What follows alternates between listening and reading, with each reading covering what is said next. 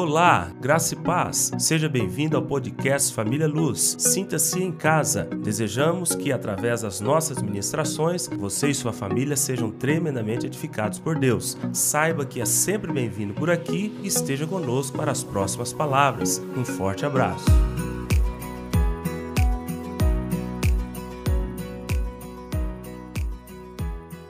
Filipenses capítulo 1. Nós vamos ler do primeiro versículo ao versículo de número 11. Uma coisa importante antes de nós começarmos essa leitura. O livro que nós estamos trabalhando esse texto aqui é Comentários de Filipenses do pastor Hernandes Dias Lopes.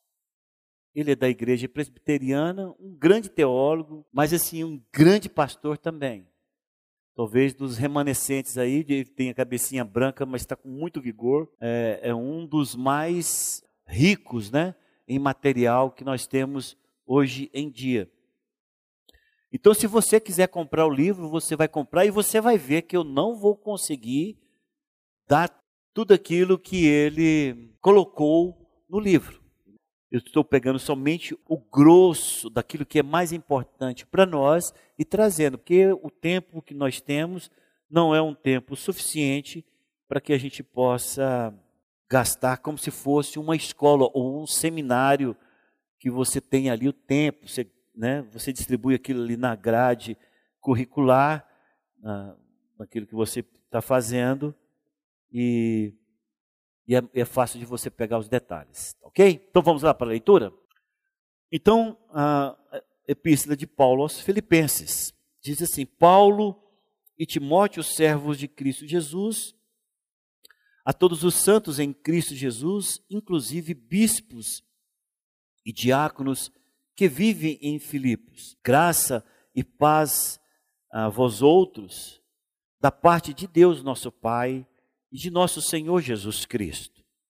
Dou graças ao meu Deus por tudo o que recordo de vós, fazendo sempre com alegria súplicas por todos vós e em todas as minhas orações, pela vossa cooperação no Evangelho desde o primeiro dia até agora. Estou plenamente certo de que aquele que começou boa obra em vós há de completá-la até o dia de Cristo Jesus. Aliás, é justo que eu assim pense de todos vós, porque vos trago no coração, seja nas minhas algemas, seja na defesa e confirmação do Evangelho, pois todos sois participantes da graça comigo.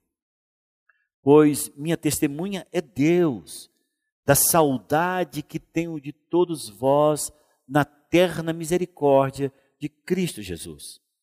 E também faço esta oração: que o vosso amor aumente mais e mais em pleno conhecimento toda percepção, para aprovardes as coisas excelentes e sedes sinceros e inculpáveis para o dia de Cristo, cheios do fruto de justiça, o qual é mediante Jesus Cristo, para a glória e louvor de Deus. Amém?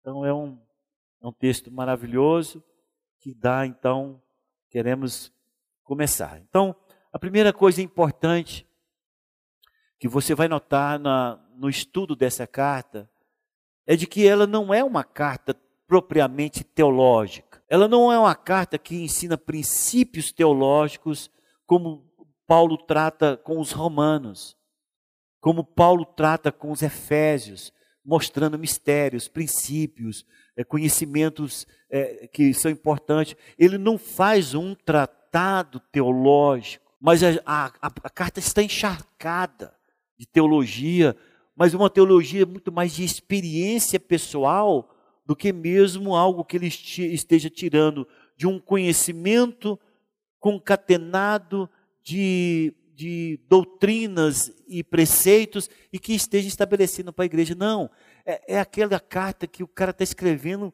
ele está sentado ali, ele está escrevendo, com, com, lágrimas está correndo, estão correndo nos seus olhos. É, é, é uma igreja que marca o ministério de Paulo e ele tem um amor, e ele, tem, e ele expressa um amor, um amor aos, aos filipenses, que nenhuma outra carta tem. Talvez seja pelo modo tão sobrenatural que foi o propósito de Deus nesse estabelecimento dessa igreja. Paulo, ele é convicto de que todas as igrejas foram abertas por causa do amor de Deus, por causa do propósito de Deus e com a bênção de Deus. Mas a igreja que ele abre em Filipos, eu tenho certeza que ele lembra de como a coisa aconteceu. Talvez ele contando para mim, ele diz, Brito, vou te contar a história dessa igreja, cara de todas. Eu, a, a, igreja de Roma, uma bênção. A, a, igreja de Corinto, uma bênção. Muito trabalhosa, muito, tudo de Deus. Mas essa igreja, eu, eu posso, você vai ver isso lá no capítulo 4 desse, desse capítulo, ele diz: Eu posso dizer que essa igreja é minha coroa. Eu vou, eu vou Brito, eu vou dizer para você: essa igreja é minha coroa. Porque eu, eu, eu estivesse lá, né, eu falaria: Por quê, Paulo? Cara, deixa eu te contar. Não estava no meu coração essa igreja. Ela não, ela não pertenceu à minha mente. Ela não foi fruto de uma estratégia missionária. A minha estratégia missionária era abrir as igrejas da Ásia, que depois foram abertas, mas a minha estratégia era a Ásia. Olha aqui, a Ásia está aqui, Europa está aqui. Cara, e eu tive uma experiência no meu ministério, porque é o seguinte, eu estava querendo ir para aquele lugar, assim, mas lá dentro, parecendo que tinha uma, um espeto que me, quando ia para lá, me espetava. Eu falava, cara, o que, que é isso? Isso não aconteceu comigo. Paulo me contando, né? Eu falei, que é que é isso? Uma resistência interior. Toda vez que eu queria ir para aquele lugar, havia uma resistência é, interior que eu nunca tinha experimentado. E eu não consegui, cara, com todo o conhecimento de Deus, com toda a revelação de Deus, acho que é porque eu estava obstinado a ir para a Ásia, que eu tive que ter uma visão, moço. E a visão foi Deus me dando uma pessoa com a indumentária da, da, da Europa, né, da Macedônia naquela época, com as vestimentas, com a fala da Macedônia naquela época. E aquele cara, ele falava: passa para a Macedônia, vem nos ajudar. Eu talvez eu perguntaria para ele: você viu esse cara lá? Não, nunca vi. Foi uma visão de uma pessoa que não existia. Mas eu discerni claramente, porque depois eu, eu caminho para a Macedônia as coisas começam a fluir, começam a fluir. E, então Paulo estaria falando para mim, cara, é a igreja que eu abri, que foi segundo, eu posso dizer agora sim claramente, a igreja que Jesus quis abrir. Vou falar para você, Brito, é, em Filipos foi a igreja que Jesus quis abrir. Por isso, eu, essa, essa igreja, desde o momento em que eu, eu ponho os pés em Filipe, eu passo lá por algumas cidades circunvizinhas, mas eu, quando eu ponho os pés em Filipos, eu sinto que o, o céu se abriu. E eu pensei, ele contando para mim, o Paulo contando para mim, e eu pensei o seguinte, que ia ser mil maravilha. Acho que eu ia erguer a mão, os caras iam ser curados. Cara, foi a igreja que foi uma cadeira, saiu como eu pari aquela igreja. Foi com dores de parto. Porque eu pensei, não, vai fluir, tudo vai fluir. Mas pensa num cara que sofre com alegria. Paulo está contando para mim. Eu sofri com alegria, mesmo num cárcere, cara. Apanhar. Ou, oh, te contar um negócio. Aconteceu um fato lá de uma menina que o tempo inteiro saía gritando atrás de mim. E ela falava a verdade. Eu sabia que era demônio. Eu falei, não vou mexer, porque se mexer, ninguém de cobre. Eu, minha, obra é outra. Mas chegou um dia eu não aguentei, expulsei o demônio. Cara, você não sabe o que aconteceu comigo. Pegaram eu e Silas, moço, mas bateram. Sangue para tudo quanto é lugar. Minhas costas ficou até hoje eu trago as marcas. O tanto que eu apanhei para libertar aquela menina. É uma membra nossa lá. Mas, Gilberto, apanhei. E aí, Paulo me contando, a coisa mais incrível é que eu não conseguia conciliar dor com ressentimento. Paulo me contando. Eu não conseguia conciliar a dor, a situação, a circunstância com ressentimento. Sabe o que nós fizemos lá no cárcere? Começamos a louvar a Deus. Tem, tem, tem, tem lógica isso? Eu falaria para Paulo, cara, isso não tem lógica. Estava é? doendo? Não. Cara, eu não conseguia sentir uma dor que pudesse sentir o ressentimento com ela. Estava doendo, mas saía da minha boca, da boca de Silas. Foi uma coisa que eu, eu digo para você, Brito, foi de Deus, sabe por quê? Eu não combinei com Silas de que nós teríamos que cantar. Eu não combinei com ele. Eu comecei a abrir a minha boca na mesma hora que Silas começou a abrir a boca. Cara, estávamos louvando e eu falando E eu, na minha cabeça, eu pensando, não estou entendendo nada que está acontecendo comigo. De repente, aquela cadeia balança como nunca, nunca vi nada igual. A cadeia balança. As portas, cara, elas fizeram um jogo assim, que as trancas tudo se abriram. O chão balançou, arrancou as algemas de todos. E o milagre aconteceu lá. Então, Paulo, quando ele começa, quando ele escreve para o, o, os filipenses, ele não está escrevendo, irmãos, é, ele não está escrevendo para uma igreja que ele, que ele levantou que, lá em Corinto, ou, ou, a igreja que está em Roma, que ele precisa fazer um tratado teológico. Não, ele está, ele para, e eu tenho certeza que ele está chorando de saudade desse povo, de saber que Deus colocou uma pedra na coroa dele, diferente, deliciosa, uma, uma igreja uma igreja que ele fala, gente, eu beijo essa igreja de tudo ter é jeito, que nem se beija uma criança, né? Estou vendo ali o Carlos com a nenenzinha dele, né? Já viu quando você pega a sua criança e você fala assim, gente, é linda demais, gente, né? E você enche a criança de beijo. Paulo tava, faz desse mesmo jeito com essa igreja. Ele está escrevendo para uma igreja, é que ele vê que foi como se Deus falou, Paulo, vou te dar uma experiência que agora era totalmente celestial. Eu, tô, eu vou te dar tudo nessa igreja. E você vai ver o que significa aquilo que eu te falei, o quanto importa sofrer por meu nome. Vou te mostrar o exemplo daquilo que eu te falei, o que, que é sofrer, mas não é um sofrimento em que você fica vitimado, lambendo as feridas, angustiado, não. Eu vou te dar a experiência de você sofrer, e quando você parir essa igreja, você vai ver que é a coisa mais linda do seu ministério. Essa é a igreja que Paulo está escrevendo. Por isso ele está vendo, ele percebe claramente que essa igreja reflete o sucesso do propósito divino. Ela é uma direção de Deus, com o favor de Deus, com o poder de Deus. É Deus que empurra, não é ele, Paulo, que quer, é, é Jesus que quer. Não é Paulo que abre o coração de Lídia, diz a palavra, é Jesus que abre o coração de Lídia. Não é, não é, não é aquela criança que foi liberta, não, não é uma direção somente do ranço de Paulo. Não é Paulo que mexeu com o carcereiro, um cara rude, o cara acostumado a bater no preso e lá ainda acabar de socar o cara que é sem vergonha. Mas aí de repente o, o carcereiro passando os vergões, remédio nos vergonhos de Paulo chorando que nem uma criança, chamando toda a família, vem cá para vocês verem, esse cara é diferente, aconteceu algo comigo, o que, que eu faço? Eu quero ser igual você. E Paulo falando, você tem que se converter ao Senhor Jesus, e você e tua casa será salvo. Paulo tem, tem, tem essas lembranças, de que foi assim um milagre completo. A dor e amor, terra e céu, uma mistura desenfreada, nas emoções, no coração, na mente de Paulo, que quando ele está escrevendo essa carta, ele está chorando. O coração está apertado de tudo aquilo que esta igreja representa. E reflete que o sofrimento é, pelo Evangelho pode ser transformado em alegria no Evangelho. Sabe qual é o sofrimento que não produz alegria? É o sofrimento que você mesmo procura, sem Deus ter te dado direção. Então nós temos aqui uma frase que a gente fala a vida inteira na vida dessa igreja. Olha, nunca sai do lugar da onde Deus não te mandou sair.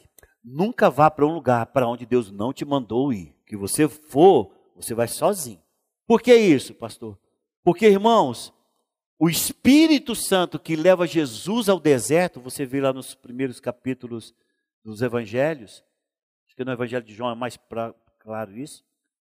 O mesmo Espírito que leva Jesus para o deserto é o Espírito que tira ele do deserto. Jesus só saiu do deserto porque foi levado pelo Espírito Santo. Só foi servido porque ele foi segundo o propósito de Deus. Tem pessoas que querem caminhar e entrar no deserto por conta própria dela. Geralmente eu falo, não vá. Minha mãe usava essa expressão: você vai caçar chifre em cabeça de égua. Você vai achar reflete que nenhuma circunstância pode frustrar os soberanos propósitos de Deus. E talvez eu estivesse lá e perguntasse para ele assim, mas Paulo, você não está exagerando demais esse negócio de circunstância, não? É circunstância, cara. Tá, tudo bem. Vamos pensar que foi, não foi tão legal. Mas qual as outras circunstâncias que você pode me usar como exemplo daquilo que você está me falando? De que nada importa, que importa é que a alegria do Senhor está no meu coração. Porque já viu que pessoas falam, ah, pastor, tudo bem, mas as minhas circunstâncias são muito maiores. Aí ele fala, Brito, vou te contar uma coisa. Eu sou um cara, Paulo falando para mim agora, tá? Eu sou um cara que fui perseguido em Damasco. Eu fui rejeitado em Jerusalém. Eu fui esquecido em Tarso. Eu fui um cara que fui apedrejado em Listra. Eu fui açoitado agora em Filipos. Eu sou um cara que foi escorraçado de Tessalônica. Eu fui enxotado de Bereia. Eu fui chamado de tagarela em Atenas. Eu fui chamado de impostor em Corinto. Eu enfrentei férias em Éfeso. Eu fui preso em Jerusalém. Eu fui acusado em Cesareia. Eu enfrentei um naufrágio indo para Roma. Eu fui picado por uma cobra em Malta. E tudo isso tem contribuído para o progresso do Evangelho. Isso não tem me entristecido. Então eu posso dizer para você que essas circunstâncias que eu enfrentei e que eu enfrento só faz com que o Evangelho cresça cada dia mais em minha vida e aonde eu coloco os meus pés. Então você vê claramente que os acontecimentos que está tendo em Filipos, dele ter sido açoitado, dele ter sangrado, dele ter momentos de dificuldade, ele, ele molha aquela igreja com um sacrifício que ele diz que vale a pena, que essas circunstâncias não irá tirar dele a sua alegria e jamais irá frustrar os soberanos propósitos de Deus. Talvez a pessoa natural e que naquele momento em que estivesse ali algemado dentro daquela masmorra terrível que foi preso em Filipos, e dali ele voltaria para casa. E talvez aqui Paulo, alguém da nossa época entrasse nas circunstâncias de Paulo, falou, vou passar essa história de Paulo. Talvez ali do Cássio mesmo falou, não, quando eu sair daqui eu vou ó, vazar, cara. Esse negócio aqui não presta, não, vou voltar para Jerusalém, lá é muito mais tranquilo, vou pregar para judeu. Vou pregar para judeu, vou, tá, é, é, é Deus. Mas não, Paulo falou, eu vou ficar e a igreja vai ser estabelecida. É, é, é, compreender claramente que quando o sobrenatural de Deus se manifesta na sua vida, é, você não teme, meu irmão. É isso que eu quero dizer para você. Escute, colocando aqui para lá, lá no seu trabalho. Não sei se as pessoas já foram, você está aqui, foi desafiado um dia de o patrão chegasse e falar: Você vai, eu te desafio você aprender isso aqui, porque se você aprender isso aqui, eu vou te promover, eu vou te fazer isso com você. E você olha assim e fala: Gente, eu, eu será que eu tenho capacidade para isso? Vai, Deus é contigo. É, é Deus abrindo as portas. É na sua incapacidade, é na sua imperfeição, é na sua dependência dele. É de você sair de lá da sua empresa com o coração desse tamanhozinho assim, ó quase sumido, e voltar para casa e chorar e falar: Me capacita, Senhor. Permita-me honrar o teu nome, fazendo que esse povo espera que eu não consiga. É quando você se coloca debaixo do sobrenatural de Deus. Então, Filipenses é um grupo de pessoas, a igreja de Filipos é uma igreja em que Paulo fala, cara, tudo que aconteceu ali foi na minha pequenez, na minha inferioridade, na minha completa inoperância, foi na minha mais profunda dependência de Deus. E tudo que esse povo fez me alegrou. Tudo que esse povo, até aquela surra que eu levei, parece que ela batia assim, parece que era o amor de Deus me batendo. É isso que a gente está vendo Paulo retratando nessa carta. E é uma verdade, é uma, uma carta que reflete uma, uma uma verdade gloriosa de que a alegria do cristão transcende a tudo isso. Aí eu coloquei lá, agora vamos, porque senão vocês ficam só no comentário, vocês não colocam os olhos na Bíblia e aí perde os caminhos que a gente está caminhando. Então, o, o cristão transcende as circunstâncias, está no capítulo 1 aí, versículo 12. Quero ainda, irmãos, cientificar-vos de que as coisas que me aconteceram têm antes contribuído para o progresso do Evangelho. Escute, a aparência era de mal, a aparência era terrível. A aparência parecia o seguinte: eu, pis, eu chutei a cruz, eu devo ter sido jogado pedra na cruz, eu está tudo errado, o que, que aconteceu comigo? Não. Só que quando você está enfrentando circunstâncias difíceis, debaixo, Luciano, da aprovação e da glória de Deus, você sabe. Você, você percebe que você não está só. Há uma força, Luciano, lá no seu interior, é como se fosse uma coluna, uma chama acesa dentro de você, em que as pessoas falam, cara, você não pode fazer isso, cara, está difícil, cara, cuidado. E você fala, gente, fique tranquilo, porque você sabe. E você está olhando daqui para fora, você olha a sua incapacidade. Mas se olha daqui para dentro, você sabe que é Deus no comando. É isso que eu quero falar que transcende as circunstâncias, em que tudo aponta para uma completa frustração, mas você lá no fundo, Pedro, você sente que Deus está ali, te segurando, te firmando. E aí, o mais bonito disso tudo é que, é, é, e que o mais que eu valorizo mais é quando tudo em volta está contra, porque é aí que fica mais bonito o negócio. E você fala: não temas, o Senhor está comigo. Porque é, a nossa vida ela tem que ser cheia disto, em que as se a, a, minha fé, a relação com Deus e o que Deus está me colocando segundo o seu propósito para fazer. E isso, irmãos, não se refere somente a estabelecimento de igreja. William, não é só estabelecimento de igreja. Porque todo mundo fala, ah, mas isso é o pastor está falando tudo. Não, é qualquer coisa. Lá na sua empresa mesmo. Você fala, estou adquirindo essa empresa. Todo mundo fala, William, furada, não sei o que lá mais. Mas Deus já falou para você, compra, pega a empresa. Pega a empresa. Tal, os, os concorrentes, os invejosos, os, Deus, eh, todo mundo metendo o pau, cara do céu, você vai entrar na frente. E o Senhor falando lá no seu coração, pega a empresa. Você olha para as circunstâncias, tudo depõe. Mas, meu amigo, se Deus está falando, acabou. É passar por cima do mar? É, eu ando. Não é por cima do mar, então é a pé seco? Eu vou. Mas se Deus falou, se o mar não se abrir, você anda nele como se fosse pedra. É isso que é o que Paulo está falando aqui. Tem que ser acima das pessoas, capítulo 2. Vamos lá? Vira a folha. Capítulo 2. Não vou ler todos os versículos, só vou ler o versículo 4. Não tenha cada um em vista o que é propriamente seu, senão também cada qual o que é dos outros. O que, que é isso, pastor? O que, o que quer dizer isso? Isso quer dizer, meu irmão, que não é a relação de pessoas que estão à sua volta, ou até você mesmo, que vai fazer o impedir o propósito de Deus se cumprir.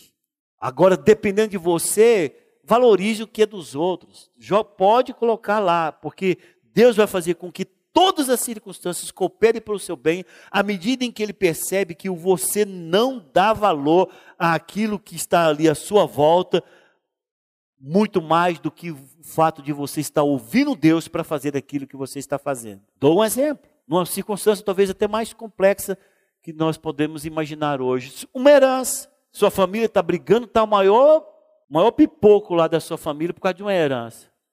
Talvez você, no momento exato, não estou falando que isso vai acontecer, em que você fala, gente, eu abro mão, pode ficar para vocês. Deus vai me suprir de outra forma. Você sabia que uma situação como essa, às vezes, simplesmente é como é, é como uma catarata caindo sobre um palito de fósforo. Porque ninguém espera uma reação dessa. Isso só vai vir de uma pessoa que fala: importa que vocês fiquem bem, importa que vocês fluam. Mas uma coisa é certa: você vai ver que quando você está dirigido por Deus, aquilo que você faz e aquilo que você deseja e aquilo que Deus quer que você possa cumprir para a glória do nome dele, tem que transcender aquilo que seja talvez material ou pessoas. E aqui tem coisas materiais, capítulo 3, vamos lá? Versículo 19. Capítulo 3, versículo 19. O destino deles é a perdição. Ele está falando aqui a respeito de, de pessoas que estavam lá tentando é, convencer, tentando é, é, persuadir a igreja de Filipenses, os irmãos da igreja de Filipenses, a sair da fé que Paulo tinha estabelecido. Ele está aconselhando esses irmãos e ele está falando que o problema dessas pessoas lá é porque eles só pensam nas coisas dessa terra. E ele está dizendo: o destino deles é a perdição, o Deus deles é o ventre, a glória deles está na sua infâmia, visto que só preocupam com as coisas terrenas, só preocupam com posições, com cargos, com conquista, com a.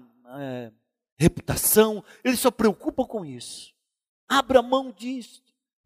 A fé que nós temos em Cristo tem que transcender essas questões terrenas. A fé, irmãos, estamos estudando um homem que de uma família extremamente poderosa. Paulo era de uma família extremamente poderosa, mas você não vê Paulo usufruindo de nenhum momento da riqueza ou da posição. Toda a sua vida foi como se fosse um peregrino em terra estranha. Então esse homem tem base para falar sobre isso. Gente, esquece as coisas dessa terra.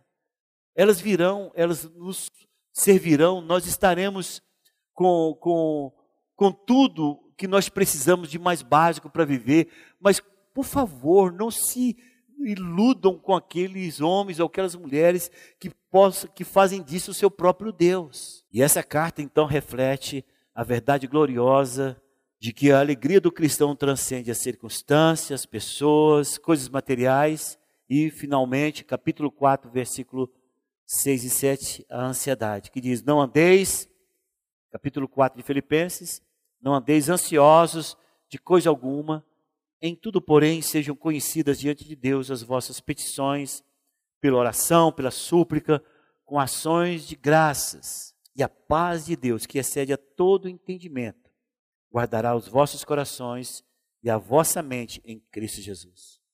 Interessante porque fala de mente e coração, né? Se nós olharmos é, dentro da simbologia, sempre que se fala de mente, está se falando de uma alma, e sempre que se fala de coração, está se falando da nossa parte mais profunda, que é o espírito. Uma pessoa ansiosa, ela está abalada não somente fisicamente, porque a ansiedade ela derrama adrenalina o tempo inteiro no corpo e o corpo sofre com essa quantidade exacerbada de adrenalina. Adrenalina é importante em tempos em tempos, em circunstâncias que você precisa de um, uma solução rápida, um socorro, uma saída, uma corrida. Mas se você o tempo inteiro começa a derramar adrenalina no seu corpo, você prejudica o seu corpo. Então, uma pessoa ansiosa, ela está derramando constantemente adrenalina. Adrenalina, ela começa a derramar, ter problema estomacal, ela começa a ter problema de bilis, derrama muita bilis no estômago. Logo, logo começa a ter uma úlcera nervosa. Uma pessoa ansiosa. Uma pessoa ansiosa é uma pessoa abatida de alma. É uma pessoa preocupada, você não vê ela com semblante alegre. Todas as vezes que você vê ela, ela está com a testa enrugada. Você fala, meu Deus, nunca está sorrindo, nunca está alegre, nunca está para cima. O que, que foi que acontece com essa pessoa? Uma pessoa ansiosa é aquela pessoa que fica suspirando, sabe? Porque seu espírito está abatido. Já viu que as pessoas ficam toda hora, ai meu Deus, não é assim? Toda hora, você vai, ai meu Deus. Não tem jeito, ah, nós somos o que somos. Ninguém se esconde, principalmente ansiosa. Aqui Paulo está dizendo: olha, eu quero dizer para você o seguinte: nós, como cristãos, ele falando para a igreja que ele ama muito, ó, queridos, não fique ansiosos, esse trem não presta para você, isso não presta para a igreja, não fique ansioso. Sabe o que você faz para você parar com a ansiedade? Com, coloque confiadamente o que te perturba a paz no trono de Deus, porque Ele vai cuidar de você. Quando você decididamente coloca sua, o, o objetivo da tua, o alvo da tua ansiedade diante de Deus, você faz duas coisas. Primeiro, você depende de Deus. Segundo, aquilo que te perturba é tirado de dentro de você. E aí o seu espírito simplesmente começa a ter o equilíbrio da permanência do Espírito Santo fluindo nele e a sua alma volta a se tornar pacificada dentro de você. Seus pensamentos não são mais pendulares, ora resolvendo as coisas dessa terra, ora preocupando com aquilo que te traz ansiedade, ora tendo que responder às coisas dessa terra, ora voltando novamente a sua preocupação com aquilo que te traz ansiedade. E tem pessoas que ficam nesse pêndulo a vida inteira, se torna um relógio eterno da, de, da, batendo, andando, sempre orbitando entre, é, pendulando, desculpa, pendulando sempre entre o, a sua ansiedade e aquilo que ele tem que viver. A sua ansiedade e aquilo que ele tem que viver. São pessoas perturbadas. E o que Paulo está dizendo é isso. Quando você joga as suas ansiedades para Deus, você depende dele, sabe, Deus vai resolver essa questão. Seu espírito se realinha com os verdadeiros propósitos de Deus e a sua alma se torna pacificada dentro de você. Se torna saudável, sorridente, alegre, para cima. Então, essa carta, ela trabalha com coisas que são nossas, irmãos. Eu estou apaixonado. Eu não, eu não digo, em todo o meu ministério, eu estudei essa carta na, na, no seminário, mas foi um estudo mais teológico do que um estudo apaixonado que o pastor Hernandes Dias Lopes faz dessa carta. Eu estou apaixonado por essa carta. Irmãos, aqui tem quatro capítulos. O livro do pastor Hernandes Dias Lopes é dessa grossura aqui. Ó. 250 folhas. Ele entra assim, ele entra, ele entra nas entranhas dessa carta. Ele, eu tenho certeza que o pastor Hernandes Dias Lopes, ele se apaixonou também. Por quê? Porque quando você começa a ver essa carta de amor, esse bilhete que sai lá do fundo do coração de Paulo para os Filipos, você fala, está falando de mim, cara. Paulo está escrevendo é para mim. Eu sou esse cara. Eu estou passando por isso. Eu estou nessa igreja. Por isso que eu falei, irmãos, parece mais que a nossa igreja. Você começa a estudar a igreja de Filipe, parece demais com a nossa igreja. Com todos os problemas, com todos os, os valores que a, que a igreja tem e os problemas que Paulo está tentando resolver nesse bilhete de amor que ele escreve à igreja de Filipos. E nós vamos crescer muito com esse estudo em nome do Senhor Jesus. Amém? Vamos ficar com essas considerações.